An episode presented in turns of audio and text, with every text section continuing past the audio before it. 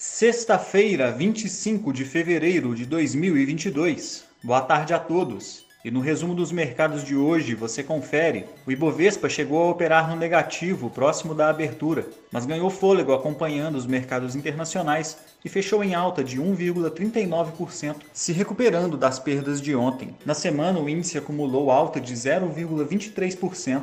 Na ponta positiva, as ações do Burger King Brasil fecharam em alta de 3,58% após o anúncio de seu balanço, que reverteu o prejuízo registrado no trimestre final de 2020 em lucro na casa dos 23,6 milhões de reais. As ações da Vale subiram 5,41%, repercutindo o lucro líquido recorde de aproximadamente 121 bilhões de reais em 2021. A companhia divulgou ainda dividendos equivalentes a R$ 3,70 por ação, na ponta negativa, os papéis do IRB caíram 3,16% com seu balanço do quarto trimestre de 2021, registrando prejuízo contábil na ordem de 370 milhões de reais, ainda assim 42% menor do que o apresentado no mesmo período do ano anterior. O dólar à vista às 17 horas estava cotado a R$ 5,16, em alta de 0,99%. No exterior, as bolsas asiáticas fecharam em alta, se recuperando das quedas registradas ontem, quando as notícias dos conflitos no leste europeu pegaram os pregões já na parte final e influenciaram os negócios na região.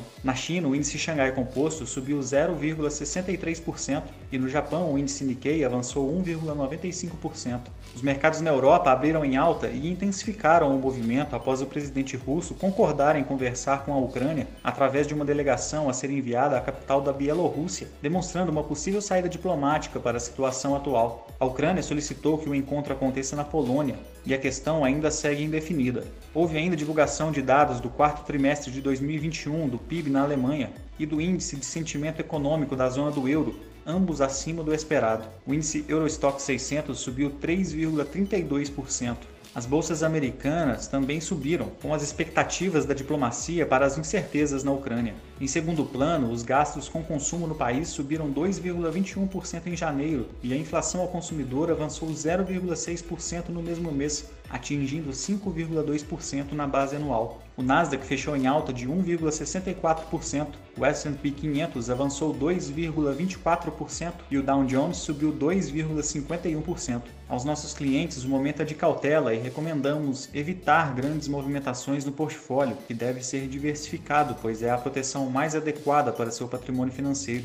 Portanto, converse com seu gerente de relacionamento para verificar a necessidade de revisão dos seus investimentos e talvez um incremento em papéis que têm maior efeito de proteção frente ao conflito Rússia e Ucrânia. Somos do time de estratégia de investimentos do BB e diariamente estaremos aqui para passar o resumo do dia.